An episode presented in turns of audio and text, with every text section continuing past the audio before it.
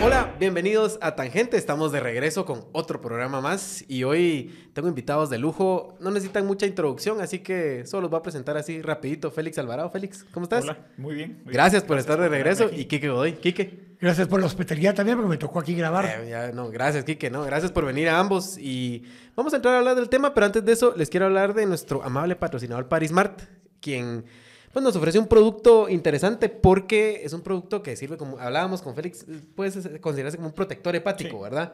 Que te ayuda eh, a que si un día te vas a salir a echar un par de tragos y no sé qué, pues para no amanecer al día siguiente con dolor de cabeza y con lo que se conoce como goma, ¿verdad? O, o resaca, eh, pues te tomas un Parismart, ¿verdad? Una media hora antes de tomarte el primer trago y eso te, te aguanta para poder estar al día siguiente tranquilo, estar bien. Nosotros aquí lo recomendamos. Hay muchos usuarios de Parismart en, en Tangente.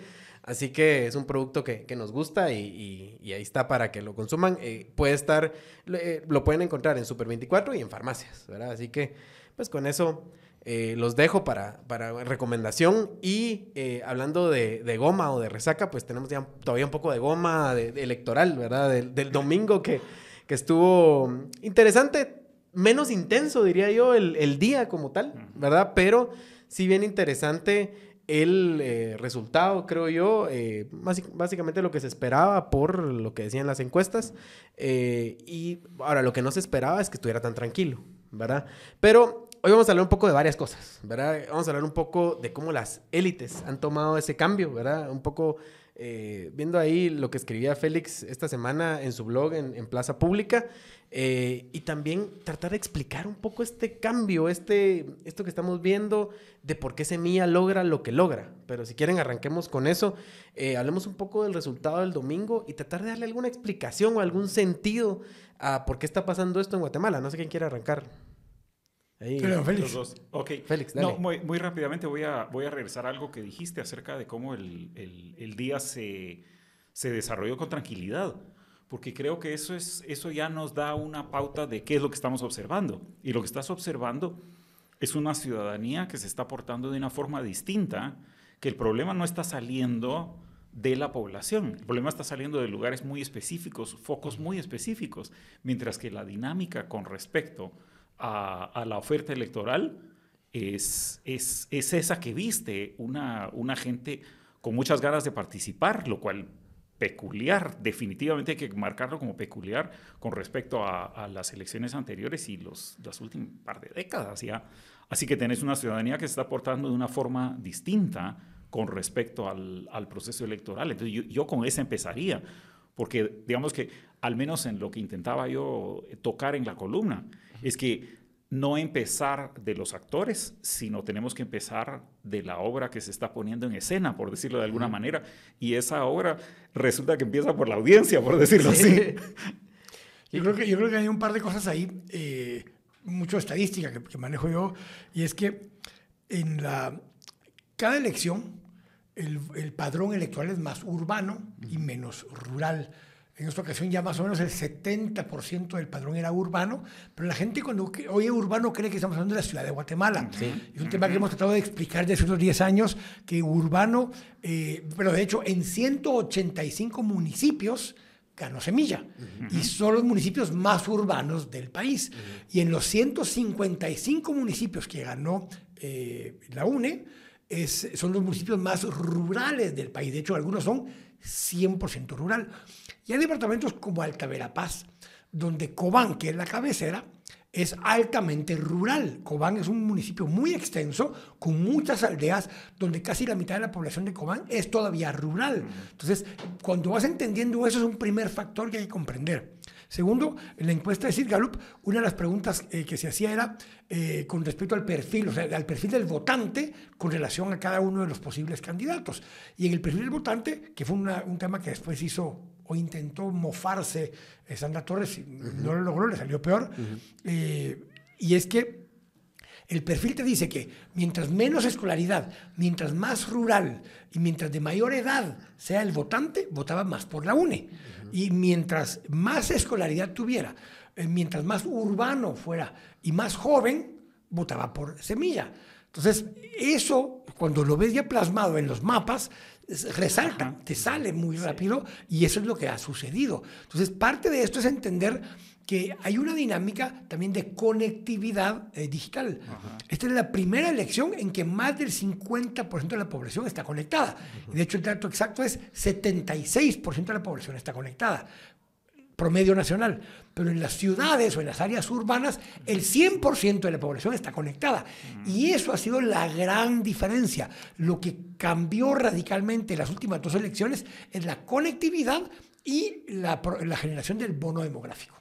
Ahora, diríamos, tal vez Félix, que este, para hablar quién es ese votante de semilla, ¿verdad? Porque aquí, aquí que nos describe, es joven, está conectado, es más, es más urbano. ¿verdad? Vive en áreas urbanas, pero también perfil socioeconómico, ¿verdad? Hay una nueva clase media ahí que tiene otros intereses, tiene otras necesidades, eh, que está conectada y que quiere, ¿qué, vemos ahí? Vos, eh, regreso solo un momento a una cosa que dijo Quique, porque me parece que es tan importante esa, ese reconocimiento de la distribución geográfica y demográfica, este, pero lo, lo primero que hay que sacar de allí es la unidad que se está analizando, porque todavía vos veías gente hablando de departamentos y ganó Sandra en Petén y ganó no sé quién en dónde. Este, es absolutamente inservible. Ni siquiera el municipio te alcanza para entender. Tenés que irte a, unidades más chiquitas para entender. ¿Y por qué importa esto? Por supuesto, importa para haber ganado una elección, un partido. Pero francamente va a importar más para hacer gobierno. Porque lo que vas a estar gobernando es esa sociedad que tiene, sí, dos polos muy distintos, pero que por lo mismo también tenés que encontrar a quién le estás dando qué y para qué.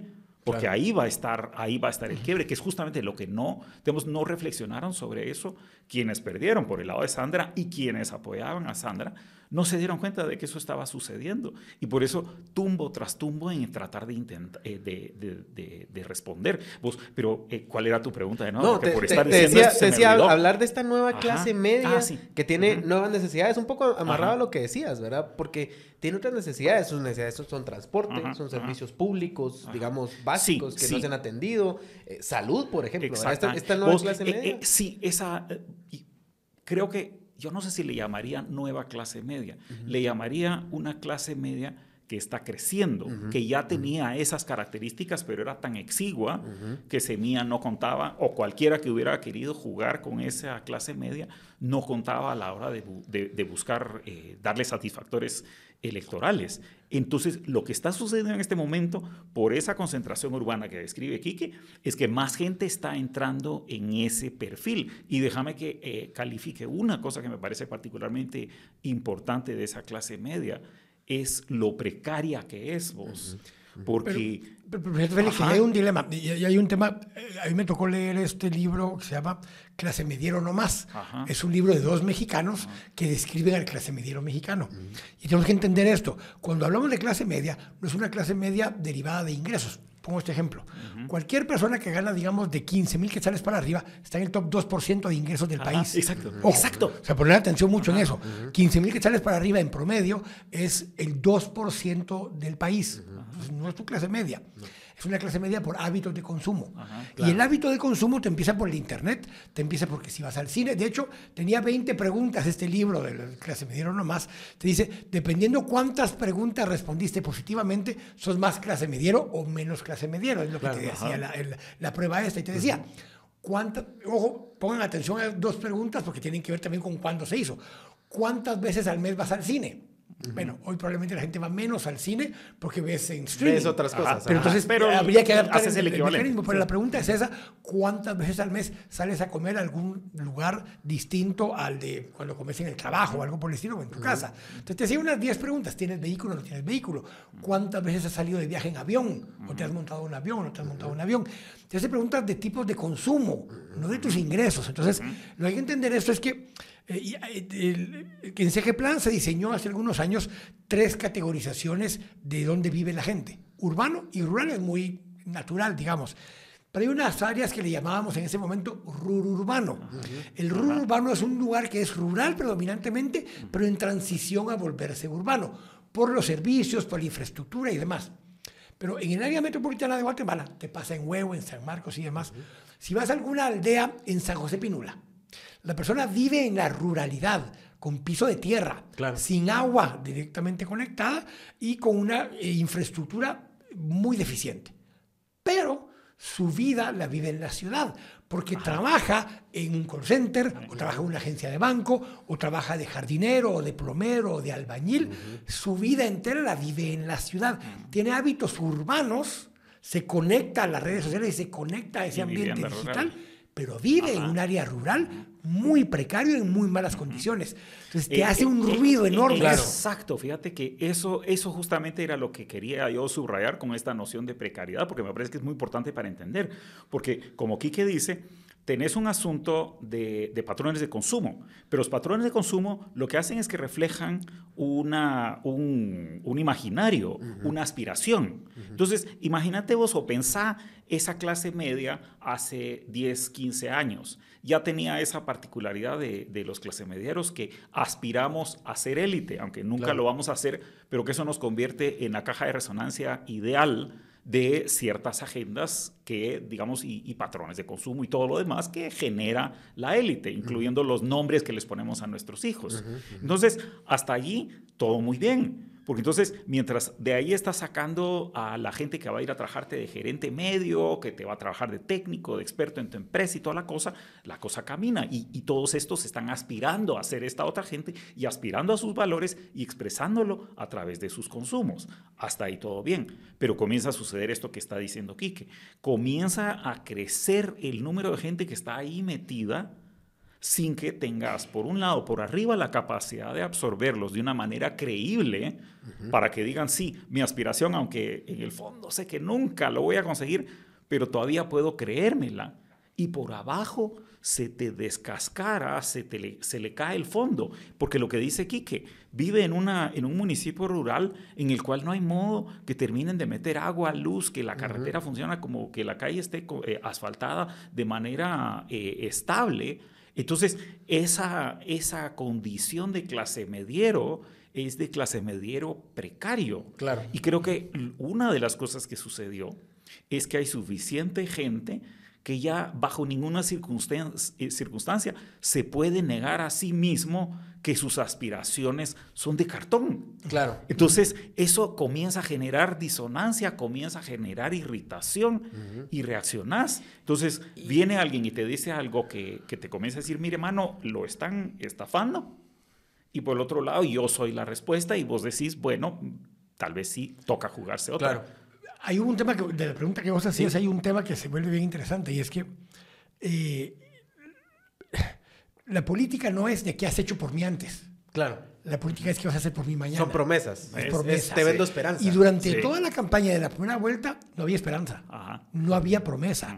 Había miedo, había temor y había una. eh, yéndonos a otra encuesta, que es la que hace Prodatos para Prensa Libre, te decían que el 75% de la población decía que esta elección no iba a ser ni libre ni transparente. Sí. O sea, están Ajá. decepcionados. Es- Latinobarómetro te dice que un 80% te dicen en América Latina, pero en Guatemala en particular, que la democracia no le ha resuelto sus problemas. Y es porque de la promesa, de eso que vos estabas planteando, al resultado, no lo ven, no hay conexión. Entonces la gente está decepcionada del modelo democrático. Y en la primera vuelta, con que habían dejado fuera a tres binomios, eh, que habían dejado fuera a aspirantes a diferentes cargos y demás, por argucias o por manipulación electoral, la gente estaba más decepcionada todavía. Claro. Y lo que te sucede es que llegas a la primera vuelta y cuando de pronto entra Bernardo Arevalo, en vez de las alternativas que el pacto, yo le, le empecé a cambiar el nombre, ya no es pacto de corruptos, sino que es pacto de impunidad. Porque más que seguir robando, le quieren no irse presos. Claro. Que son ya dos Ahorita ya se está protegiendo. Ya, es un ya pacto no de es. impunidad. claro. Sí. Entonces ese pacto de impunidad no le ofreció alternativas reales a la gente y cuando de pronto dentro de todas la- las maromas que hicieron para eliminar candidatos, y de pronto pues se ver y dicen, miren, ahí está la mara de semilla. Y si lo veían más entre los jóvenes, eh, algunos de mis hijos, eh, gente muy joven te llegaba y te decía, yo voy a votar por Semilla. Yo también para diputado ya he votado por Semilla. Y, no, no, no, yo voy a votar por Bernardo.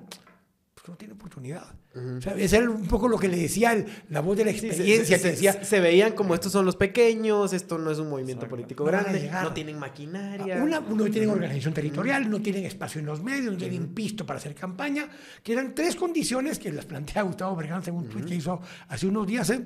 Era, rompiste cuatro o cinco mitos de que si no estabas con televisión abierta, no ganabas. Si no tenías organización territorial, no ganabas. Si no tenés pisto, no ganás. Si no tenés una estructura, una organización, además de otro tipo, que te facilite llegar y poder político, no vas a ganar. Y no. Y, y al final tuviste una elección donde ambos modelos chocaron, ¿verdad? Y ganó el modelo que, que va a las redes sociales, el modelo, digamos, que no tenía esa estructura, ¿verdad? Porque el otro modelo, pues claramente se ve que Sí. está, no, no está muerto, porque ahí no, está, no, no. ti- tiene diputados, tiene alcaldes. Pero, digamos, no ganó la elección en segunda vuelta, no ganó la presidencia, digamos, que es donde también se vende, creo yo, el proyecto más grande de, de país o de ilusión. Y- Y, y está ahí. Y eso es muy importante ¿eh? porque estás, no es blanco y negro, no es había una cosa y ahora hay otra, sino es como dos, eh, dos, cosas en opciones en concurso que van a ir cambiando con el tiempo. Y que, En teoría, ojo, socialdemócratas ambas. y bueno, pero, Sí. es que, ah, pero es que yo quiero regresar a algo que vos lo planteabas más temprano en algunas de las preguntas. Es que lo que está cambiando en primera instancia no es la oferta política, lo que está cambiando es la sociedad, esos modelos de sociedad y de relación entre clases y de relación entre clases y el Estado como la forma como procuramos resolver y- esas cosas. y ahí me sur- Entonces, eh, solo para completar No, la idea, este, eso es lo que me parece que tenemos que tener muchísima cautela desde la perspectiva de Semilla, porque eh, no es que, y, y pienso específicamente en dos opciones, pienso en la de, en la de, en la de Pineda y pienso en la del MLP, este, que también estaban, como decía Quique, vendiendo esperanza. Era una esperanza que se puede resumir en dos palabras, arde Roma. Sí. Entonces, el que se apuesta a eso está, sabe que espera, espera que esta cosa se caiga entera porque nos la vamos a traer abajo de, en diferentes formas, pero estaba ofreciendo un futuro alternativo que responde a esa segunda opción. Y eso es lo que está entre manos y por eso hay que, hay- tenemos que ser muy, muy eh, humildes Sí, en y- reconocer esos resultados. Y ahí me surge una duda eh, de qué es lo que le compró la gente a Semilla. Porque, digamos, a ver, hay que decir algo. Si a Carlos Pineda lo dejan correr, hoy él sería presidente. Yo creo que ahí, no sé, Quique. No sé si en de la segunda vuelta, a ver, depende de Como si hubiera depende reconfigurado. contra quién hubiera sido. Contra Claro. Sandra, Si hubiera sido contra Sandra, Creo que no gana. importaba quién ganara. Porque en el fondo te das cuenta que era lo mismo. Y entonces Exacto. hubiera dependido del discurso que nos hubiera vendido en la segunda vuelta. Pero me Ajá. refiero a, a, digamos... eso hubiera eh, sido me- negociado, Pero me refiero a, a- a oferta, ¿verdad? O sea, la oferta es... Pero, eso me refiero. es, Mira, eh, yo creo que no estoy tan seguro cuál hubiera sido la oferta de, de Pineda en segunda vuelta, Claro. porque se hubiera terminado de, desco- de desconfigurar. Eh, si lo ves, se vendió como el antisistema, Sí. pero de pronto te diste cuenta que era otra cara del sistema. Bueno, te, te diste cuenta, pero porque él se tuvo que desenmascarar. Pero ese es mi punto. Porque lo estaban atacando. ¿Cuál hubiera pero- sido la oferta pero en segunda digamos, vuelta ajá, de él? eso, Ah, pero, pero, Pe- Pero un poco esa a, lo, a que voy es qué compró la gente, Ajá. porque la gente co- quería comprarle a él que le compraron. Primero era un tipo que si lo ves parece clase media. O sea, si lo ves parece como ellos, pero les vende una aspiración también. O sea, les vendió una aspiración. Mire, yo tengo mi avión, tengo mi helicóptero, no sé qué. O sea, vende esa aspiración. Y luego hablaba de los problemas básicos. Mire, las medicinas están caras. Mire, usted no se puede transportar, ¿verdad? Porque tiene que tomar cinco transportes para llegar a su trabajo y se gasta 30 quetzales al día. Eh, ¿Qué otras cosas? Eh, la, las- el- la escuela, ¿verdad? No hay maestros. O sea, eran los problemas básicos. Y Semilla también va hacia esos problemas, ¿verdad? O sea, Semilla pero Semilla los aborda de forma yo, distinta. Yo creo que ¿verdad? Semilla hace dos cosas. Eh, a, a Semilla y digamos a Bernardo, siempre, o sea, siempre hacemos la sinécdoque y decimos el, ¿cómo es? El todo por la parte, Sí. Bernardo, pero realmente es Bernardo y un montón de otra gente haciendo cosas y una institución que da ese, que da ese resultado. Pero ¿qué, eh, ¿qué es lo que sucede? Eh, es un poco la del vendedor puerta a puerta, que la primera vuelta era simplemente meter el pie en la puerta. A esas alturas no, no le estabas poniendo demasiada atención a lo que te estaba ofreciendo. Va, ok, ya entraste. Bueno, dígame, tiene tres minutos para venderme su, su enciclopedia. Y ahí lo que te encontrás es con gente que reconoces como decente. Yo creo que usaría ese término que tiene más sentido en inglés que en español. Se usa en el sentido de una persona que eh, a la que vos le puedes creer, a la que le puedes confiar, a- con la que te sentís empático. Identificado. Exactamente, sentís esa empatía. Y creo que eso tiene que ver con esa tu clase media eh, nueva y precaria. Gente que se parece, no un poco, mucho a, vos, que es la clase media precaria.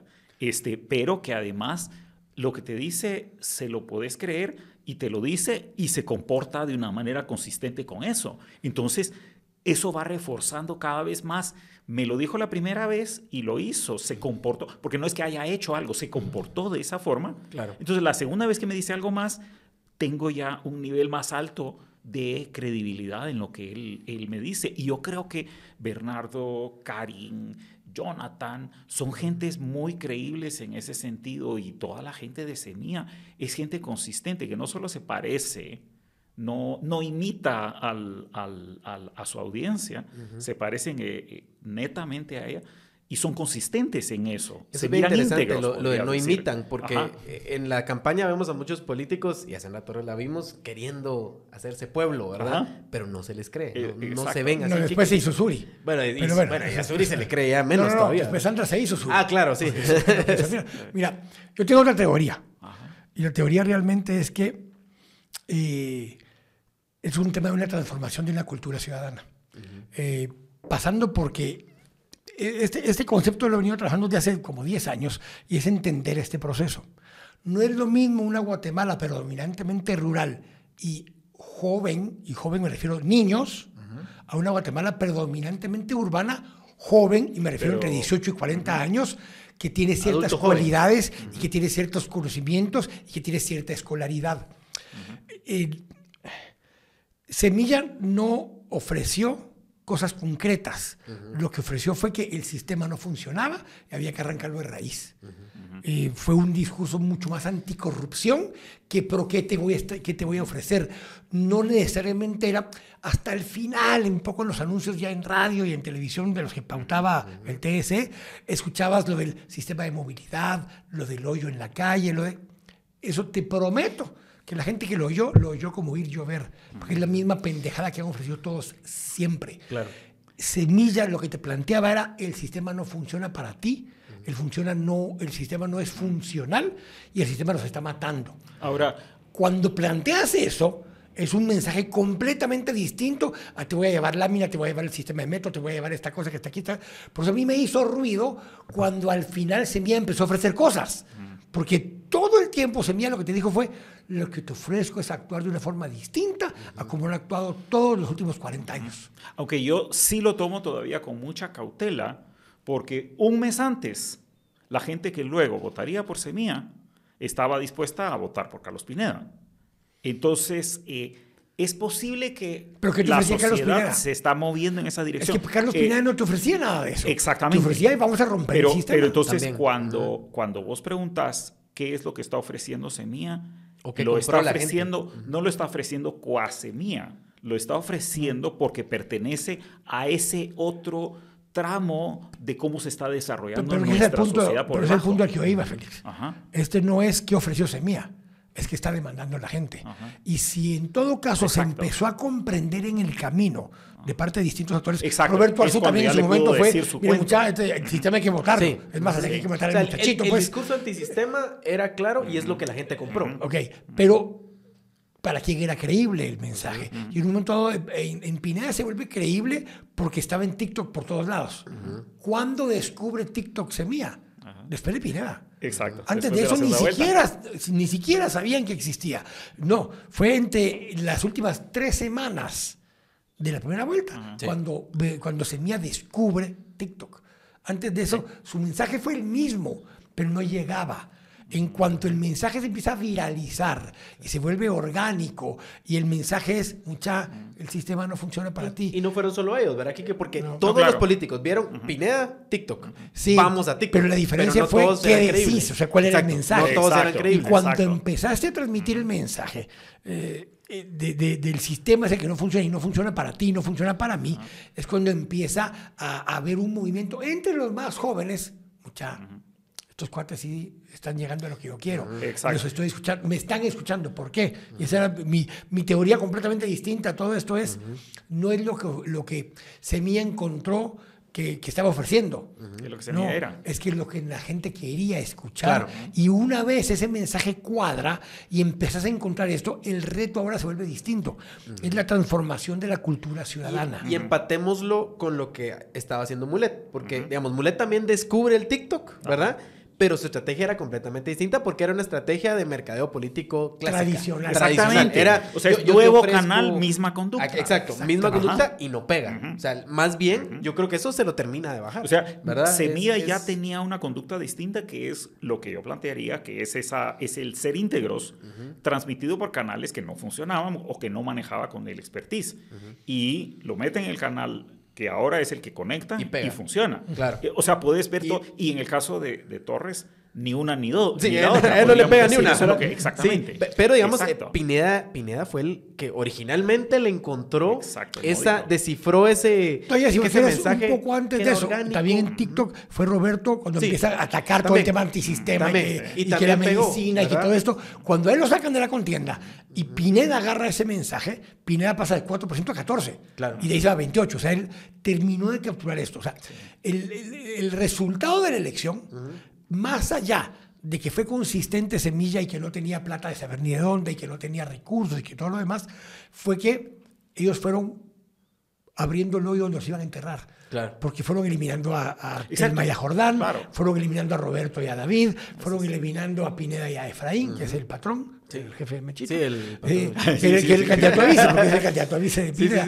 Cuando empiezan a sacar a toda esta gente, ese joven, ese patojo, esta, esta mara que dice, "Mucha, no me está hablando alguien de lo que yo quiero oír, voltean a ver y dicen, miren, Aquí están estos. el único que medio todavía sigue con este discurso, todavía, dijo la señora. todavía. El único que todavía sigue con el discurso es Semilla. Son estos. Y te Ajá. empezás a mover hacia ese Y, sector. y hay que notar algo. No era solo Bernardo Arevalo. Eso. Era No, claro, él exactamente. y todos los, los que están alrededor, Exacto. digamos, porque Samuel Por eso tenía es que mucho éxito. ese Bernardo es la Cinecto, que Eh, por sí. eso, o sea, solo representa y condensa muy bien Sí. toda una serie de personas, más bien de formas de ser adoptado por un montón de gente. Y, y fíjate Y- una cosa, y en la elección pasada, primera elección en la que participa Semilla, sin candidato presidencial, ganan Distrito Metropolitano, primer lugar, y quedan segundo, casi eh, ganan el municipio de Guatemala con la UNE.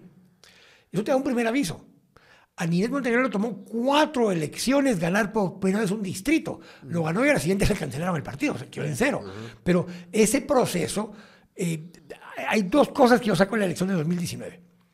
El famoso voto del MLP, perdónenme, nunca hubo voto MLP.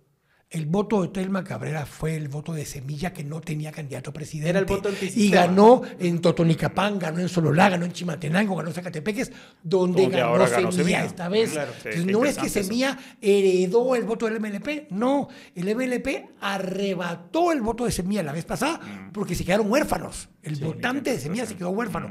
Y es un voto urbano, urbano, joven, Y que esta vez es más grande y- que la vez pasada. Y algo un poco polémico. Digamos, el voto de Jimmy en 2015 también era un voto antisistema. Sí, ¿verdad? sí, Aunque se 100%. transformó ese es el después, primer pero grito ese de mismo esa, es el sentimiento- mismo, Ojo, ese primer era un grito voto antisistema generación. más evangélico conservador. Porque Claro. él juntó los dos por cero a 2.7 millones. Claro. Y, y- y- y valga decir, y de nuevo, porque creo que tenemos que ser muy cautos en sentirnos que, que, que desciframos cómo hacer esta cosa, porque lo, todos estos otros ejemplos muestran lo, que, lo fácil, que una vez aprendido cómo se captura ese voto, ya lo demás es hacer la técnica, Sí. que es lo que va a pasar en adelante. Y, y- o sea, y eso, esta y- y ventaja eso- fue de esta y eso vez que y vos nada decías, más. porque vos decías, ahorita Semilla tuvo una ventaja porque logró insertarse en una dinámica que venía, pero en cuatro años más Oh. conectividad. Eh, Más jóvenes votando. Más jóvenes votando. Y todo el mundo sabiendo que tiene que hacer eso. Ya, ah, eso es lo que quiere la gente. La gente quiere naturalidad en redes sociales, pues eso le doy. próxima elección vas a tener entre 75 y 80% de voto urbano. Vas a tener, en la ciudad de Guatemala, esta vez ya el 40% del votante era menor de 40 años. En la próxima elección en Ciudad de Guatemala, el 50% del votante va a ser entre 18 y 40. Y en el área eh, rural o rur- urbana va a estar más o menos en un 35. O sea, cada vez va a ser más importante el voto joven, urbano y con cierto nivel de escolaridad. Pero conforme vas entendiendo eso, quien te va a guiar en esa transformación es ese joven. Y hay, una frase, de, ahorita les voy a decir, eh, es un, es un filósofo, ahora es más famoso el filósofo que cuando escribió la, la frase, es un filósofo que ayudó, eh, participó en la escritura del libro ¿Por qué importa la cultura? Why Culture Matters. Eh, y es una frase que este filósofo responde a la pregunta de Huntington, donde le pregunta, mire, ¿y cómo es la democracia en América Latina? Y este filósofo le contesta específicamente para Guatemala, yo entiendo que la democracia en Guatemala tiene el hardware de la democracia y el software del autoritarismo. Ese filósofo que ahora es más famoso es Bernardo Arevalo. Claro. Él participó en la escritura de ese libro de White Culture Matters. Entonces, si alguien entiende el proceso de transformación de una cultura, el cómo una serie de hábitos pequeños individuales conforman los valores de la sociedad y eso es su cultura ciudadana, es Bernardo. Y él ha entendido una cosa, muchos cuando les preguntan, miren, es que ellos para poder gobernar van a tener que comprar diputados. No. O sea, si, él, si Bernardo lo entendió, que estoy seguro que lo entendió porque él fue parte de los que escribieron este proceso de la cultura, si Bernardo ha entendido ese proceso, Bernardo va a tener una ventaja sobre todos los demás. Y es entender que hoy la ciudadanía predominante va a ser una de conciliación, negociación en el buen término de negociación y llegar a consensos, porque además lleva 10 años trabajando en proyectos de paz y conciliación, generando ese tipo de actitudes. Él tiene más el hardware de la democracia y está tratando de incorporar a que ese software de la, del autoritarismo vaya bajando y e incorpore a otros actores de la sociedad. Esto me lleva a cambiar un poco de tema, pero no tanto. Pero antes de eso, quiero contarles de nuestro otro patrocinador, que es Piedra Santa, eh, que por cierto nos ofrece aquí descuentos buenos. Eh, si ustedes compran en las tiendas de Piedra Santa en zona 1 y zona 10, pues tendrán un 10% de descuento ahí automático. Digan que lo escucharon aquí en Tangente, así Así ellos eh, se sienten, digamos, parte de este, de este proceso que estamos viviendo aquí. Que, ojo, Tangente también es parte de ese proceso de cambio sociodemográfico, ¿verdad? Y la otra es que también hay eh, envío gratis si ustedes compran a través de las redes sociales o de la página de Piedra Santa. Entonces, pueden ahí adquirir sus libros, ya saben, de forma fácil. Y bueno, y Kike, lo que vos decías me lleva a, a pensar algo y es que esto es un shock, ¿verdad? Un shock para la sociedad guatemalteca en la forma como se hace la, eso, en la forma como se hace la política, es un shock para las élites. Unas élites que, que, están envejeciendo y se sienten ya un poco afuera. Del, y, hablo de élites en sentido extendido, ¿verdad? Porque digamos, hablamos, a veces hablamos de élites. Académico, económico, político. Se sienten fuera de este cambio eh, que, y sienten a veces, algunos sentirán que los está atropellando, ¿verdad? Y eso, de, lo que hablabas en tu blog. Y, entonces hoy, digamos, bueno, dice el presidente casi esta semana, algo que yo creo que se sacó un poco de contexto, porque, digamos, él dice, hablemos de un pacto de gobernabilidad, pero lo que dice es, sentémonos y entendamos un poco qué está pasando, creo yo, ¿verdad? Eh, y hablemos de, de qué va a pasar de aquí en adelante. Pero ahora, ¿cuáles son las bases que hay que sentar para, ese, para un pacto de gobernabilidad? Necesitamos un pacto de gobernabilidad porque yo creo que Semilla tiene mucha legitimidad para fijar esas bases y para decir qué va a pasar de aquí en adelante. Pero cómo van a reaccionar las otras fuerzas eh, políticas que están acostumbradas, así, eh, políticas y económicas que están acostumbradas a que el país camine de cierta forma, ¿verdad? ¿Cómo van a reaccionar a ese cambio? Félix, vos eh, tenías ahí una... Ok, sí, yo creo que ahí, ahí, pones el dedo en, en la llaga, porque es muy entretenida esta cosa de de estar viendo las elecciones como este fenómeno que sucede periódicamente, eh, como una especie de carrera de, caballos, pero que nos da a la salida una gente o algunas personas que nos van a, servir para administrar o para liderar la cosa pública, entendida como el, aparato con el que vos manejas el Estado. Pero luego tenés el Estado como esa cuestión eh, protea, nunca claramente definida, eh, que es donde se concreta un pacto en una sociedad de manera más amplia y que se está renegociando continuamente, continuamente. Y ese es, digamos, lo, en última instancia, lo que importa, porque yo tengo la impresión de que con mucha, nos es muy fácil entusiasmarnos con que hay un cambio generacional. Este, pero ojo, jóvenes hay tanto entre los que se benefician del status quo del Estado guatemalteco, como entre los que salen perdiendo de esa relación. Entonces, eh, digamos que hay dos preguntas acá.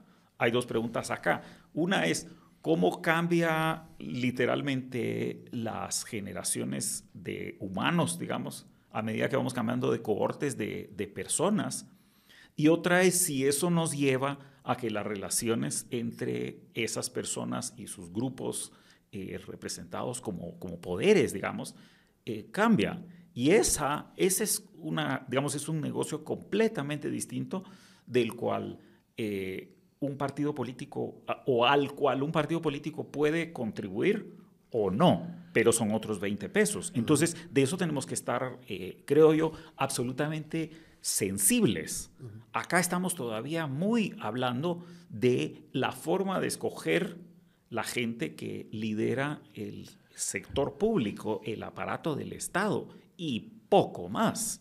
Entonces, cuando comenzamos a hablar de pactos de gobernabilidad y cuestiones por el estilo, la pregunta es gobernabilidad de qué y para quién. Entonces, si como yo eh, asumís eh, más cínicamente que este es un estado perverso que sirve básicamente para depredar, en otras palabras, pongámoslo, para quitar sin dar.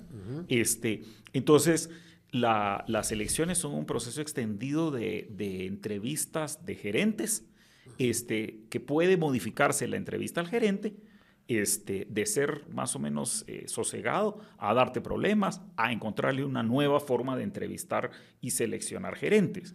Y otra distinta es ponerse a discutir si lo que va a gerenciar ese gerente es una cosa distinta. Entonces, eh, pacto de gobernabilidad puede ser, y, yo creo que la razón por la que, digamos, ha habido tanta reacción a, lo dicho por el, por el presidente del CACIF, tiene que ver con eso, justamente, con que no es, o sea, la gente oye pacto de gobernabilidad y entiende como clave mantener todo ese otro proceso como está. Y entonces dice, no, pero si como está, yo estoy fregado. Entonces yo no quiero ese pacto de gobernabilidad. Usted tiene que hablarme de otra cosa. Tal vez no quieren salir a la calle y pegarle fuego a los edificios, claro. pero no quieren que les digan que se queden sosegados en, ese, en ese contexto. Pero entonces tenés que comenzar a, preguntarte más a fondo cuál es el objeto sobre el que querés pactar. Ahí es donde la cosa se pone entretenida y que afortunadamente, como bien señalas, de nuevo, ahí sí la persona de Bernardo como experto es, una, es, un, buen, es un buen lugar para empezar, digamos. Pero eh, eso significa que él como líder de una propuesta política se, se, plantea ante sí o enfrenta el reto uno de hacer esa regularización del, del, aparato versus otro mucho más profundo de iniciar un proceso de renegociación de, bueno, cuál es esta cosa de poder de la que estamos hablando acá que lleva a las decisiones de la distribución de la riqueza de la nación. Hay una frase que dijo ahorita eh, Félix, que era la, el eslogan de campaña de la última etapa de Sandra Torres, que no hay que quitarle a unos para darle más a otros. Sí. Lo que me puse a pensar ahorita solo cuando, cuando lo oía de boca de, de Félix fue, algunos de los que estuvieron va de apoyar las más conservadores no entendieron el keynesianismo profundo que tenía esa base, porque no es necesariamente subiendo impuestos, solo gastando más. Claro. Y era con déficit. Y era justamente la lógica de, Keynes. La lógica de Keynes fue, mira, si hay que darle más a alguien en servicios, en proyectos y demás, pues démosle. ¿Y dónde sale? Pues déficit. 3, 4, 5%, no importa. Entonces nunca entendieron el keynesianismo que estaba detrás de esa frase, de los conservadores que tanto respaldaron esa, esa campaña. Pero eh, yo yendo un poco en la línea que decía Félix ahorita, porque me llamó la atención cuando lo dije, cuando te oí de tu boca la frase, me sonó tan Keynes la frase, que dije, oh, ahí está, era la frase. Pero es esto, Bernardo le pregunta a Fernando Rincón si estaría dispuesto a sentarse a, negociar, fue la palabra que usó, con Vamos. Me dijo, sí. Pero aquí viene el concepto, que es negociar. Para negociar para muchos que hemos oído el tema político por muchos años es sentarte a repartir plata, a ver a quién le toca qué, a comprar votos en el Congreso. Y justamente dijo todo lo contrario, Bernardo dijo, miren, es sentarnos a establecer cuáles son las prioridades. Lo dijo cuando mandaron la carta a los alcaldes. Yo no voy a negociar con el alcalde para ver qué quiere él, es para ver qué necesita su gente, la población de su territorio, para llevarle las cosas que ese territorio y esa población necesita. Eso hay que negociarlo. Eso es un proceso de sentarse a establecer prioridades. Y una vez estemos de acuerdo cuáles son las prioridades, y eh, logremos encontrar a quién necesita qué para llevárselo, Eso es muy distinto a sentarte a decir, ok, para tener tu voto, Félix, ¿cuántos proyectos necesitas Y para es- tu comunidad con tu empresa para hacer pisto vos? Eso es distinto. Y es profundamente amenazador, solo para, a- para anotar Para el en sistema. eso. Exacto, porque entonces, si vos me decís, ya vamos a, a platicar con el alcalde, no para ver eh, ¿Qué quiere ese, ese, ese intercambio de maletines de plata y, y votos y cosas por el estilo, este, sino qué es lo que necesita la gente, ya solo ahí, ya vos estás diciendo, acá, este sistema, este Estado, Es estás replanteando para el bien común, Sí. no para el bien de unos pocos, manteniendo Esa es a los demás como se pueda. Pero Entonces ¿cómo- ahí es donde la cosa se Pero a ¿cómo alineamos esos incentivos? Porque, digamos, el incentivo ahorita ha sido, eh, me beneficio yo, ¿verdad? El- el- me beneficio yo y, y la corrupción ha sido tan aborazada que casi que solo eso hay. O sea, hay muy poco, el alcalde le da a la gente lo suficiente para que lo reelijan o, o- o Ujú. para que no lo saquen a patadas. Pero el resto va para adentro, ¿verdad? Y así pasa en otras instancias también, ¿verdad? Eh, tanto que hasta el nivel de la presidencia. Pero, pero, pero, lo viste ahorita para la elección. Astucia. Vino gente y dijo, ah, ¿me quieren llevar? ¿Me van a llevar a votar? ¿Me van a subir y me van a pagar porque vaya a votar? Yo me voy. Pero votaron por semilla. Claro. O sea, la gente entiende, la gente no es pendeja. Sí. O sea, la gente se da cuenta que lo están usando y en su momento dice, bueno, órale, voy a dejar que me lleven, porque ¿para qué voy a gastar yo pisto en, en una camioneta o en el camión. Llego a votar, voto por quien quiero, con lo que me dieron me alcanza para mi refacción o mi almuerzo del día. Pero te pasó con los fiscales de mesa. Yo escuché y vi en las redes sociales, cuando te decían, miren, los fiscales de la UNE, primero que todo eran del PR, de Valor, de Vamos, no eran de la De la todos UNE. lados, claro. Les pagaron sus 300 a 350 quetzales por el día para ir a operar como fiscales, por lo menos en el área metropolitana. Les llevaron desayuno, almuerzo y cena. Porque les llevaron comida todo el día. Les llevaron la silla en la que se sentaron y votaron por semilla. Ajá. O sea, la gente Y entendió habían unos el tomándose modelo. foto con Bernardo Arevalo. Claro, y la gente entendió el modelo y se aprovechó del sistema ese corrupto para hacer lo que se les dio la gana. Esa gente no se va a dejar arrebatar eso. Pero ojo, es una complicación muy profunda para Semilla si pretende, una vez entendieron esto, que entiendo yo, que por lo menos Bernardo lo entiende perfectamente, y a pesar de eso te volteas y dices, va, ¿qué necesita este diputado para que vote por nuestra propuesta? En cuanto hagan eso, perdiste todo. Claro. Es preferible llegar y que te digan, no te apruebo estas partidas, no te apruebo el presupuesto, y poder salir y decir, miren, yo lo intenté, yo busqué el interés de la población, pero ustedes siguen buscando su interés y prefiero quedarme sin presupuesto. No que te dejen el anterior, porque este 30 de noviembre se van a encargar que si no te pones de acuerdo con ellos, te bajan el presupuesto, Claro. no te dejan el anterior, te lo bajan y vas a tener que operar con eso. Están dispuestos ese sistema a jugársela, a que van a probar, negociar y chantajear, porque esa sería la, la palabra adecuada, al gobierno de Semilla, o Semilla se va a sentar y decir, mire, yo lo que vengo a proponer es esto. Si quieren apoyarnos para hacer esto, démosle. Si quieren seguir en el, en el status quo, denle solos, pero yo no participo de eso. Pero- es la Claro, clave. pe- pero eso no te vuelve inoperante Eh, tu eh, plan. de- bueno, yo, yo creo que, digamos que hay una tarea, la, la columna del- de, la semana era sobre élites y creo que vale la pena revisar un momento a ellas, pero, pero por lo menos pasar muy rápido por encima de esta, que evidentemente la tarea del candidato que ha sido electo para ser gobierno es encontrar con, con qué bases de poder va a realizar las cosas que quiere hacer, ya sean las que ofreció o las que no mencionó, pero igual va a tener que tener poder para hacerlas. Entonces, sí, va al Congreso y dice, nosotros no vamos a negociar plata, pero no puede, o sea, se puede tener un ánimo suicida y decir, mucha yo probé y, y- y- y de todas maneras No va a tronar todo y no Pero eso funcionó". puede ser un fracaso. Pero, exactamente, Claro. es muy costoso. Ajá. Entonces, lo más probable, y, y- y eso no es algo en lo que me atrevería ni siquiera a opinar, pero lo que sí va a tener que hacer es salir a buscar otras bases de poder, cuáles sean segmentos de la élite, eh, movilización popular, este, otros actores externos, qué sé yo qué. Eso ya es, digamos, para eso se va a ganar los big bucks, podríamos decir, ¿verdad? Precisamente para descifrar esa, esa O sea, tarea. es el segundo salario más alto de, de Latinoamérica de presidente. Ahí pues, está. Que se lo gane el sueldo, Ahí decís está, vos. ahí está. Pero, y, y sí, Pero- sí, porque ajá, digamos, ajá. no podés, creería yo, digamos, a lo mejor si hay alguna reforma importante que querés impulsar, el Congreso se niega, llamás al pueblo, digamos, así, una cuestión. y, los encerrás, que eso ya, ya lo vimos, ¿verdad? Y eh, sin ponernos tan entusiastas de decir el pueblo, ya me imagino yo la libertad saltando sobre la barricada. Este, sí, a la población y aquí, este, eso incluye a las élites. Sí. Porque el primer paso, por decirlo de alguna manera, sí, puedes llenar una plaza este, eh, de un montón de gente que ya dijo que quiere apuntarse al proyecto, pero al cual lo, movilizarlo es costoso, asegurar alineación es difícil. Y evitar este, violencia.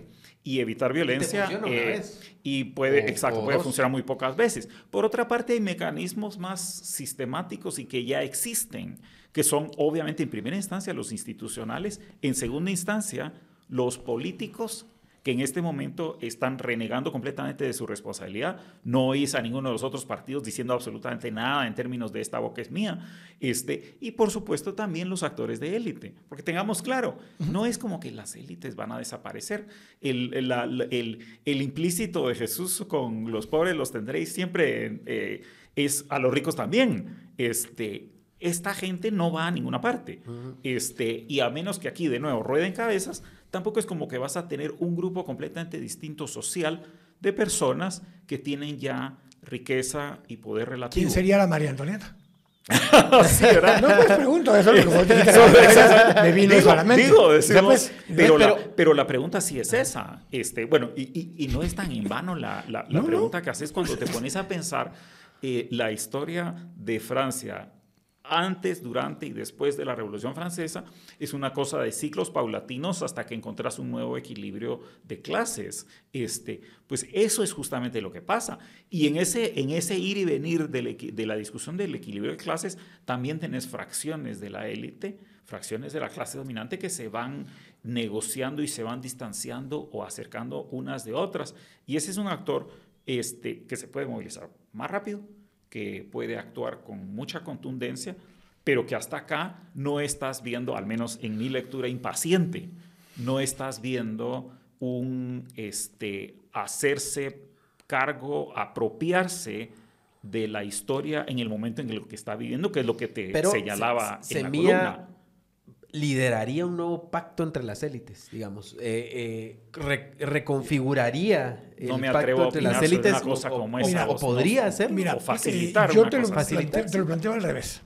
Creo que hay muchos actores, llamarles élites o no, pero hay muchos actores dentro del sistema que o estaban dentro del sistema por temor, estaban dentro del sistema porque están capturados dentro del mismo sistema, o estaban dentro del sistema porque es lo que les gustaba. Hay hay variedad. De, Dentro de esos hay actores que en cuanto ven una luz, en cuanto ven una oportunidad de actuar distinto, lo vimos en 2015. O sea, 2023 es 2015.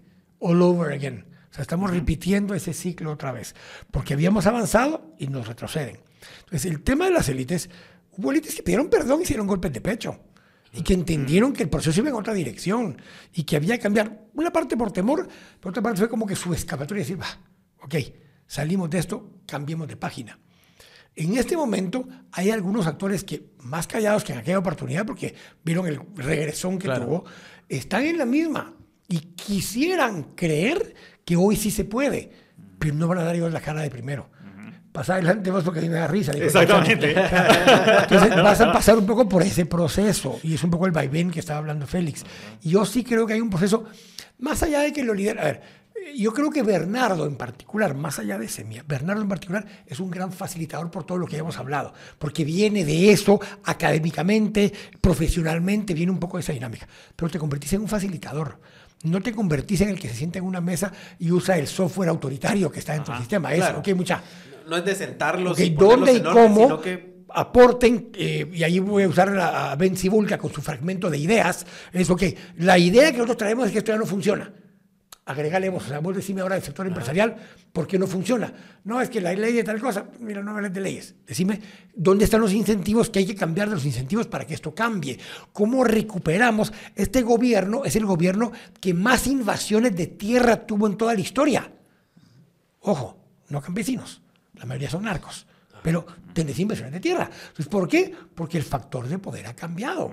Quienes antes ostentaban todo el poder, hoy ya no ostentan todo el poder y han tenido que ir, ah, no de mandaderos, de seguidores en vez de líderes. Carga y si hoy, pues bueno, entonces lo que pasa es que si entendés cuáles son los roles distintos, adaptalo y entendé que si ahora hay una estructura, y otra vez, no, no es mesiánico, no es ver a Bernardo como... claro, no, exacto. pero es que es la puerta que se abrió y es donde está la oportunidad para que nos metamos por ahí. Si no lo aprovechamos, nos revientan la puerta de regreso otra vez y- y, y- y- y yo- perdón, chinga su madre, pues. Y, yo me atrevo a decir otra cosa sobre eso que estás planteando, porque una es regresón total, pero la otra que, de nuevo, visto desde la perspectiva de quienes son élite, este... ¿Qué modelo te conviene más? el- ah, solo para completar la idea, el, el escenario exactamente es si no actúan con suficiente eh, Entusiasmo. valor, eh, entusiasmo. A huevos, pues. En este, en- por decirlo de alguna forma, en este momento, lo, el escenario alternativo, yo creo que no es el regresón, sino es el autoritarismo. La experto. consolidación, claro. Pero, Es, pero, pero, es Félix, la, la buquelización, por decir así. Félix, pero lo estás viendo ahorita. Porque Ajá. ahorita lo que estás viendo es, tienes un pequeño grupo, porque es un pequeño grupo.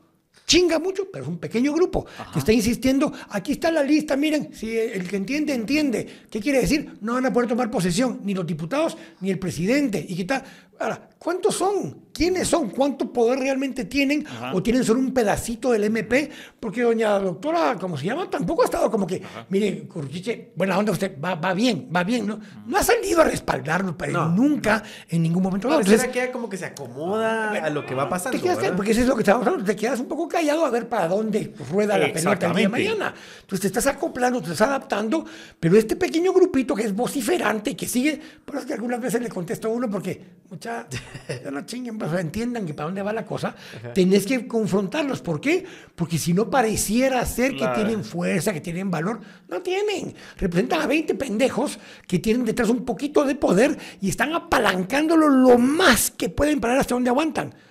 ¿Hasta dónde los vamos a dejar?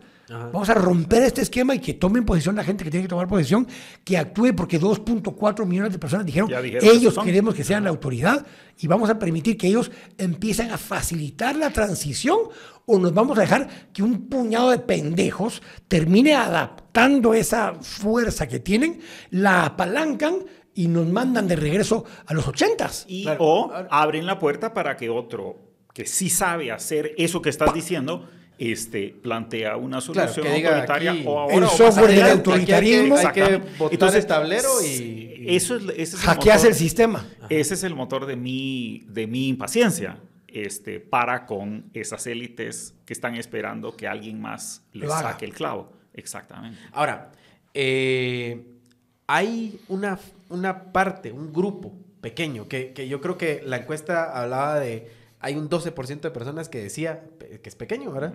Decía que, que con Bernardo Arevalo el país iba para mal, ¿verdad?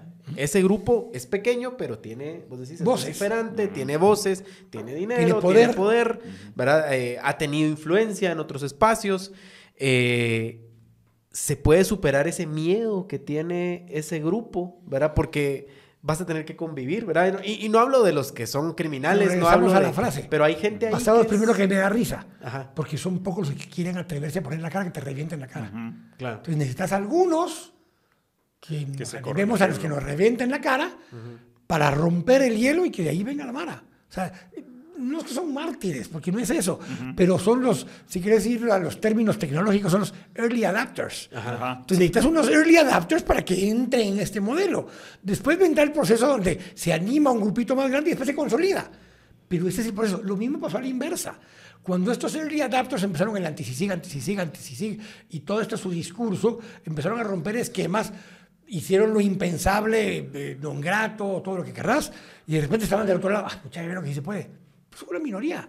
Son tan minoría que los tres partidos que más fomentaron y hablaron que se sentían orgullosos de haber sido antisisig, entre los tres juntos sacaron el punto 86% del voto. O sea, no me jodas. Claro. O sea, no representan a nadie. Ni ese 12% votó por ellos. Claro. Y son los que te decían, no, que la Agenda 20 acá. Que no, no, hombre, no representan a suficientes personas, pero tienen suficiente cuota de poder. y vociferan lo suficiente para que los demás nos callemos. Y me atrevo, a ponerle, me atrevo a ponerle un complemento que vos empezaste hablando de cultura y es, es, es lo que ya acá han discutido más de una vez con Ale Colón, este, que una pieza axial de esa cultura de élite y que se transmite como una cultura más general en Guatemala, es una cuestión que está predicada ya no solamente sobre el conservadurismo, sino sobre un temor, un conservadurismo temor, temoroso, ¿cómo se dice?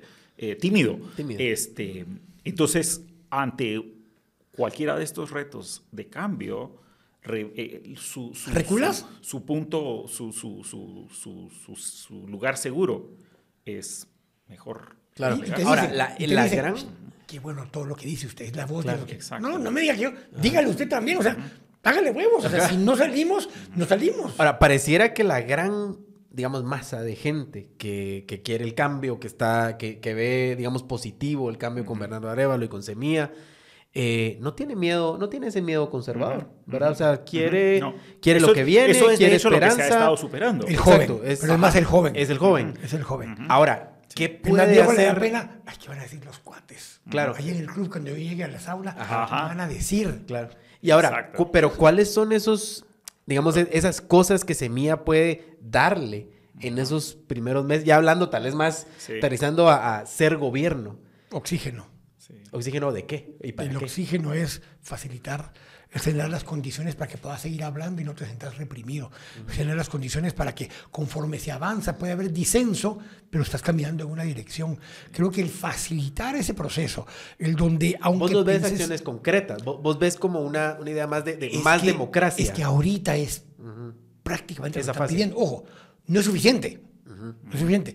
Pero es lo que tiene que empezar a sentir la gente de que opinar incluso disenso contra lo que Semilla plantee es parte de lo que tienes que poder permitir. Exacto. El- mira, tema de gabinete. Jimmy Morales anunció su gabinete creo que dos días antes de tomar posesión. Sí. Yamatei lo anunció seis meses antes de tomar posesión. Son dos estilos distintos. Y la mayoría de los que anunció Yamatei fueron los que finalmente tomaron posesión. Sí. No, no hubo mucho cambio. Eh, hoy estás todavía en un espacio donde cada nombre que saquen sobre la mesa lo van a crucificar. Exacto, lo van sí. a colgar de un Ahí palo. Y podrían hasta criminalizarlo. Claro, podrían Entonces, hasta criminalizarlo. No podés, porque- tenés que guardar a la gente que en su momento vaya a operar porque son gente que va a venir de organizaciones internacionales, de multinacionales. Sí. ¿Dónde chingados? Que, que tu consejo semillas no lo hagan la otra Para semana. nada. Que, que es lo que se, se ha estado Para anunciando, nada. ¿verdad? Los pocos sabios y los muchos ignorantes Sí, estamos de acuerdo, Guarden ¿verdad? las cartas, no las enseñen Pero todavía. vos es por proteger. Claro. Por proteger la dinámica y proteger el espíritu y lo que va. Y lo mismo que cuando cancelaron lo de la celebración ahora esta semana. ¿Celebrar qué? Si estábamos todavía en medio de que le están metiendo amparos y están metiendo... Quique, y, y la No. celebración fue el domingo en el obelisco. Bueno, sí, Fue y esa fue o sea, justamente y fue, y de fue la- espontánea, la la, hizo la misma. gente. No habían bocinas, Por eso no que había Guatemala, escenario. Guatemala no, le- no necesita ir al mundial. Cada cuatro años celebramos. Buenísimo. Pues que no ganó alguien. Pues, Sí, ajá, ah, pero, pero, pero, pero, algo, algo pero sí, por ahí va la cosa. Y, y yo sí quiero insistir porque me parece que tu pregunta iba por el lado de qué le toca hacer a Semilla y a Bernardo como líder de cara a crear las condiciones para que esa élite timorata se anime a comenzar a, a- a- a pegar el golpe de, de timón a sí misma. Porque era un poco mi, mi- mi insistencia.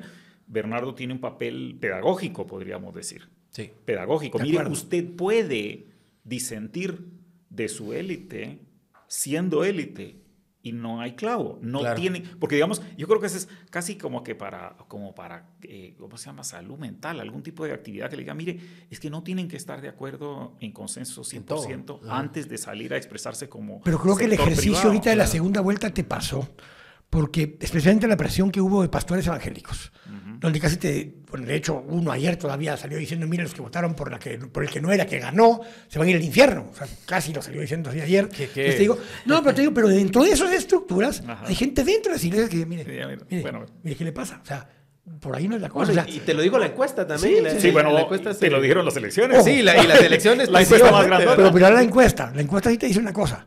En ambos casos ganaba Bernardo. Sí. Pero ojo, hay un gap entre Sí. el católico y el evangélico. Sí. Eh, y, y un gap de 12 puntos. Sí. O sea, no es cualquier cosa. O sea, si hay un gap, si hay una sensación de que no es que eh, nuestro liderazgo dice tal cosa, pero se rompió. Mucha gente en todas esas estructuras dijo, mire, Y yo, muy pastor, y yo le- lo quiero mucho y le creo lo que me dice la Biblia y demás. Sí, pero hábleme en de- esto, Ah. pero en esto Sí, no le creo. hábleme de cosas. eh, Y ahí, no te- incidentalmente, no Y ponía el ejemplo ese porque, porque es, es una forma de romper con lo que te han dicho, esto es lo que hay, el deber ser. Claro. No, no, no. Yo no quiero ese deber ser que usted me está diciendo. Yo voy a venir, voy a ir a su prédica, voy a lo que usted quiera, pero a partir de esto, yo de este lado, yo tengo mi, mi, mi sensación de qué es lo que yo voy a hacer y lo voy a hacer. Y, no es, y no es Félix, ajá. no sé si te- o sea, no es una, no vemos una revolución armada que viene de, no, de, no, de, ajá. a cortar esas cabezas. Lo que dice Ajá, es, los mire, no le creo, ¿verdad? Sí, ahorita, ahorita no le Y creo, ahí- pero Y, y- y- y creo que eso es muy interesante, pensando específicamente, y Kike, esto es algo que vos conoces muchísimo mejor, este, ese sector empresarial. Porque casi que lo que estás describiendo es, en, lo, lo ponías, digamos, hablando en parábolas, acerca de la iglesia o de las iglesias, Es lo mismo. pero se le aplica igualmente Claro. a un sector empresarial que necesita democratizarse en términos de la apertura de sus instituciones por su propio bien. Ahí está el software del por su autoritarismo. propio bien, exactamente. Ahí está el software Porque del autoritarismo. Lo, lo que escuchas también, y ese, bueno, eh, es, es más anecdótico, algunos salen a, a explorarlo con más detenimiento, pero es esa cosa de que evidentemente hay un grupo empresarial, un sector empresarial muy grande, de, sobre todo de medianos, pequeños, pero también de grandes, eh, que no necesariamente se sienten representados por esa máquina eh, que va canalizando toda la expresión empresarial hacia una voz única. Entonces, de nuevo, ahí tenés ese tipo de cosas, eh, son las que de alguna manera se favorecen o se pueden favorecer desde una conducción del Estado o debieran favorecerse. Lo que, digamos, es mal recibido en términos de que, que se sintetiza en esa cuestión de sacar al CACIF de las, de las, camas, de las, de las juntas directivas. Yo creo que eso debiera eh, comenzar a... Se necesitaría un discurso más complejo y más eh, que da más oportunidades, porque el problema es la univocidad, por decirlo de alguna manera, El sector empresarial. del espacio de la relación entre el sector empresarial y la conducción de la política pública. Eso necesita cambiar y necesita cambiar sistemáticamente para bien de todos, incluyendo los que hoy tienen el control monopólico de esa voz. Y, y es que usando la, la- la frase de esta de Bernardo, el hardware y el software, míralo de otra forma. Tenemos elecciones cada cuatro años, pero eso no es democracia. Eso es solo llevar la simulación de que elegimos y en un papelito marcamos. Pero la democracia es algo mucho más profundo que eso. Es lo que pasa va en medio los de pa- los- que es lo que vos estabas hablando. Ajá. Que vas a una junta monetaria o vas a las juntas directivas de los puertos. Y en todos esos lugares hay gente que representa intereses. Y no son intereses gremiales, industriales o empresariales. No son intereses de nación. Entonces, vos no puedes estar metido en esas mesas gente que está ahí sentada velando por su interés. En la Junta Monetaria tenés banqueros velando por su interés y no por el interés del país o de la que economía nacional. incidentalmente es la misma contaminación que le ha pasado a otros sectores del mismo, del, del mismo tenor que representan eh, eh, eh, grupos poblacionales, sindicatos, Claro. colegios profesionales. Esas son esas élites. yo, que la son, tenés la razón, son élites profesionales, élites laborales, podríamos decir. la Universidad de San Carlos se ha manchado de- Eh, a, a mí me, o sea, es, es evidente el, el tema cuando escuchas, digamos, el rol que juega el colegio de abogados o cuando escuchas ahora recientemente un caso de, de, de, de abuso eh, eh, de médicos Sí. y el colegio profesional de medicina no te sale con una respuesta contundente. Contundente. Entonces, el Estado en ese momento resulta que, digamos que los colegios profesionales hacen, podríamos decir, dos cosas. Uno, velan por los intereses de sus agremiados no.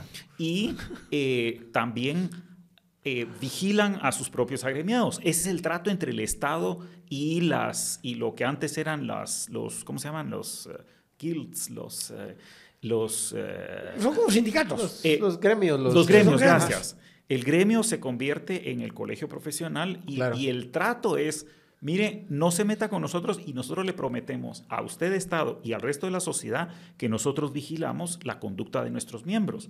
Ese pacto ha sido roto. Claro. Este, entonces hay múltiples instancias de esa especie que están eh, eh, falseando y están defraudando a la sociedad y al Estado en- con respecto al rol que deberían de tener. E, esta es una crítica macro al corporativismo, al- al, exactamente. al modelo de corporativismo con el que se han eh, construido las instituciones del Es Estado. un tribalismo ya. Ajá, Es un Sí, tribalismo. sí, tenés Porque- razón, ya porque- llega porque ahí son tribus. todos. o sea, es- era sector privado, es la Universidad de San Carlos, Sí. son los colegios profesionales Sí. que se han convertido en protectores de intereses. Ajá. ¿Verdad? Eh, y que no dan ese beneficio a la, a la institución en, la- en donde están y tampoco a la sociedad. Por eso te general. digo que de, de lo que, o sea, más allá de poder llevar a ejecución, mira, solo con que se deje de, de- de- de robar en una primera instancia cuando adjudicas obra y compra de medicinas e insumos, te vas a ahorrar 5 mil, 6 mil millones de quetzales al año. Que yo eso sí lo espero O sea, fácil llegas a los semilla. 3 mil millones de euros. Yo eso sí pero- lo espero gobierno de semilla porque, digamos, Sí. ves que la gente que va a llegar es gente decente. Y si ya sumas todo eso, tal vez llegas a los 3 mil millones de dólares, pero eso es, eso es otra historia. Esa es otra historia. Eh, pero si son 5 mil, 6 mil millones de quetzales, por lo básico, o sea, de lo que maneja el Ejecutivo per se. No te digo lo que manejan las municipalidades, porque Claro. eso requeriría otro Ese tipo de es otro, acción. ajá. Pero en este esquema, solo con que hagas eso y empieces a mostrar una actitud diferente, yo estoy 100% seguro que dentro de las instituciones del Estado hay gente muy buena, muy capaz, técnicos y profesionales de primer nivel que saben hacer su trabajo bien hecho. Sí. Necesitas darles fuerza, darles respaldo y darles la dirección en la que quieres ir y caminan y corren Sí. y vuelan. Y, Y, aquí sí ahí están. a- aquí sí vamos a una dinámica de que cuando la cabeza de la institución está podrida, que es lo que nos ha pasado hasta ahora, digamos, llegan ministros, llegan personas que la cultura organizacional se arruina completamente, Siempre, ¿verdad? siempre. Y yo, Sí. y yo creería que, digamos, un gobierno de semilla nos podría ofrecer cabezas sanas y eso debería de alguna forma permear ¿Y sabes a las instituciones. Votaron por semilla. Esa es la otra cosa. Votaron por semilla, porque si entre, dijimos, el votante, el perfil es profesional, más Son esa gente. Esa es la gente que votó por semilla. sí. Y en ese segmento, si te acuerdas, dice 70% votaron por semilla. Entonces, ese funcionario público, técnico, profesional, que está en alto nivel, que toma decisiones todos los días, estaba con semilla. Estaba con semilla, a pesar de que les dijeron yo le voy a guardar su chance. No, no. yo es más, preferiría no tener chance con el que te van a hacer mejor. Te prometo que hay gente adentro que piensa así. Sí. Así es. Pero bueno, yo voy a cerrar esta conversación, si no vamos a pasar aquí como cuatro horas y nos- Carlos nos va a sacar aquí a... Ya váyanse, por favor. no, pero les agradezco, eh, Félix, gracias. No, Y sabemos que no, estás fuera del país, pero, pero bienvenido siempre a Tangente cuando estés por acá. Y Es un Quique, pues tu casa también. Cuando querrás, aquí tenemos espacio, no solo media hora que te da el bencho. Ya me ofrecieron, ya me Ya te ofrecieron una hora. Ya me ofrecieron que me puedo ir a sentar ahí abajo y grabar ahí cuando venga. Ah, ok, sí, estamos ahí. Aquí tienes espacio, ¿no? Y es, es tu casa, ya sabes. Y- porque el bencho solo te da media hora, hombre. no, pero no. eh, ahí contentos de que, de que tengan ese espacio ahí y, y siempre ahí, ahí los vemos. Que, Y es después, diario, y después de todo lo que dijimos hoy, se lo voy a decir también. Sí. Por favor, no se enojen. Sí. Buenísimo. No, pero gracias. Y, y bueno, ahí invitados. Yo creo que esta conversación la podríamos seguir por horas porque Claro. hay mucho que hablar. Pero yo lo que les quiero invitar es, Félix, cuando estés por acá, vengamos y hagamos un, un recap de qué está pasando más adelante porque va a ir y cambiando eso tan va a ser rápido. muy interesante, Ajá. muy Vamos a ir interesante, viendo sí. los primeros seis meses Sí. de. Siempre, los primeros 100 días dicen, ¿verdad? Pero Ajá. el primer, los primeros, primer Ojo, medio año de Eran cuatro ¿qué retos. pasa? Llegar al 20. Sí. Segundo, que acepten que ganó. Sí. Tercero, que los dejen tomar posesión. Y cuarto, que los Que dejen gobernar. Son cuatro pasos. Claro. Llevamos uno y medio. Llevamos uno y medio, sí. Porque el que, el que acepten todavía no ha dicho si aceptó No. que perdió o no. No. Exacto, Entonces, exacto. ahí Bueno, sí, esa es a otra cosa, medio. ¿verdad? Estamos en ¿Dó- uno y ¿Dónde está. Doña Sandra? No, no, no, no aparece, no Bueno, sale por y- ahí. Y, una certificación Pero ya aclaró- del Sí. tribunal. Pero ya También. aclaró que no, que no está O- llorando. Ajá. No, no, no está llorando, no. Enojo tal vez, llanto sí no, pero bueno, eh, hay que llamarla que venga. Por cierto, le extendemos nuevamente la invitación de que venga Tangente Sí, a ver, aceptar Daniel- aquí la pero Es que pérdida. Daniel es la que le ofrece. Pues, Sí, pero alguien más. Bueno, que se siente con quien quiera. Aquí vemos muchas personas. Si quieren, sí. si quieren llanto, eh, vi el otro día, no, pero llanto propio. Ajá. Eh, vi, vi ayer un, un, un, un tweet acerca de un sitio que montó Semilla de, los, de lo que dijeron los, los fiscales de mesa. Es conmovedor. ¿Ah, sí? Ajá, se lo Ah, no lo he visto. se lo- ya, ver. no me acuerdo, pero fiscal de mesa Sí, o algo sí, así. Eh, qué pena, no, no me acuerdo cómo se llama el sitio. Ah, pero recomiendo buscar. ir a buscarlo porque leer lo que cuentan las personas que estuvieron haciendo de fiscales es, es conmovedor porque esta es la gente que, que, que, que, digamos, es uno de los grupos de la gente que nos dio el resultado que tenemos, Claro. Pero mira la diferencia. tenemos hoy. Por lo menos en la capital, a los fiscales de la UNE les pagaron entre 300 y 350 quetzales a cada uno cash. Ah, pero lo más interesante son Los justamente Semilla las no. interacciones entre los fiscales de Semilla y la UNE. Esas son las cosas, esas son las mejores historias, están ahí. Hay que, hay que verlas. hay que ir a la- la- buscarlo. lo voy a buscar porque sí que interesante, ¿verdad? Sí, Como para sí, estudiar un sí. poco. Bueno, y la diferencia entre el movimiento orgánico que tenía Semilla entre sus fiscales Sí. y la gente que salió a celebrar. Exacto. Y el movimiento no orgánico que tenían ahí los de la UNE y que al final vimos que no El fue. sistema no- Es, ya no es funciona. fiscalsemilla.com. Ah, ok. Sí. Hay que irlo a ver. Ese sistema es el que te estoy diciendo que ya no funciona. La gente ya lo visibilizó y dijo no funciona y no lo queremos. Sí. Y es el reto principal de Semilla en general, pero Bernardo y Cari en particular, de facilitar la transición a otro sistema. Pero bueno, Sí. yo corto. No es que ya no quiera hablar con no, ustedes, pero si no, eh, también se nos, se nos alarga demasiado. No, pero muchas gracias y, y de nuevo invitados. Aquí está su casa, ya saben. Por aquí estamos ahí listos para seguir haciendo contenido porque creo que también hay una oportunidad ahí en, en, yo esperaría, en un contexto de mayor democracia, mayor oportunidad para estas discusiones que son interesantes. Pero gracias y adiós.